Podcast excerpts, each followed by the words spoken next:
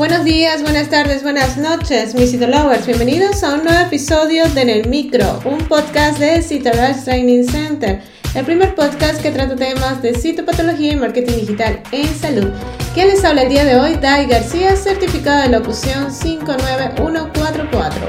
El día de hoy hablaremos de la cándida SPP en citología cervical o PACTES.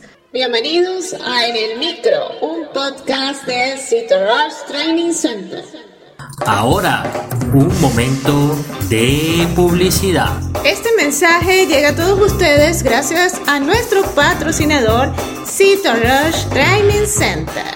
A lo largo de tu vida, tú eres lo que aprendes, lo que compartes, lo que te esfuerzas, lo que sueñas, lo que te apasiona, lo que te inspira.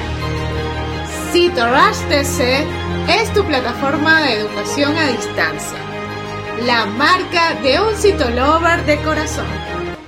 Sigamos aprendiendo juntos. 8 de las 30 especies del género Cándida tienen importancia médicamente, y entre estas, a nivel vaginal por su frecuencia, la más importante es la Cándida albicans. Otro hongo fácilmente observable, aunque en menor número de casos, es la Torulopsis glabrata, que es la cándida glabrata. En mi estadística citológica, los hongos suponen un 70.2% del total de las citologías. La cándida albicans es un hongo muy común en la vagina. Se observan en ella como levaduras de forma oval, aislada o en hifas, de las que salen brotes o pseudohifas se encuentran en el medio habitual que nos rodea, en los objetos, en el aire, en el agua. También se transmite sexualmente y existen situaciones que favorecen su desarrollo como son el embarazo, los tratamientos antibióticos, la diabetes, las defensas generales y u otras cuestiones locales disminuidas.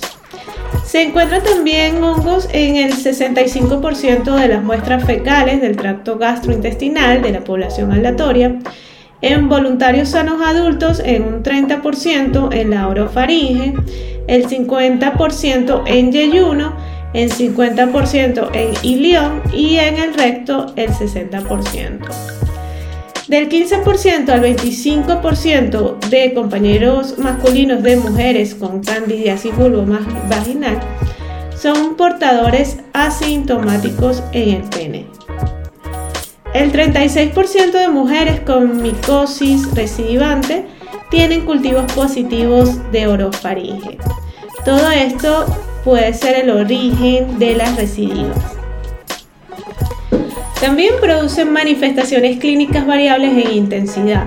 Prurito bulbo vaginal, tisuria, leucorrea blanca grumosa típica, que no hay que confundirla con la citólisis intensa producida por el bacilo de Doderlin a veces es asintomático comportándose como saprófito.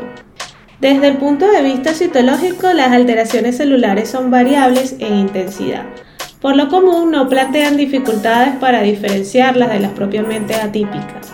No obstante, en las micosis por Candida albicans existe no raramente una tendencia a la queratosis, hiper y o paraqueratosis ya puede ser reactiva que pueda recordar alteraciones producidas por el BPH o enmascarar una hiperkeratosis por leucoplasia y precisar de diagnóstico diferencial. Se puede asociar a cualquier otro tipo de agente infeccioso, su asociación al bacilo de Doelen es frecuente. La torulosis o candida glabrata es un hongo más pequeño que la candida, no forman esporas ni micelios. Se encuentran diseminados o en pequeños grupos entre los demás elementos del frotis. La clínica suele ser menos intensa que en la Candida albicans, muchas veces asintomática y apenas hay alteraciones citológicas. En los frotis intensamente citolíticos pueden pasar desapercibidos los hongos y sistemáticamente en ellos hay que investigar su presencia. Aunque sean asintomáticos, mi opinión es tratarlos siempre.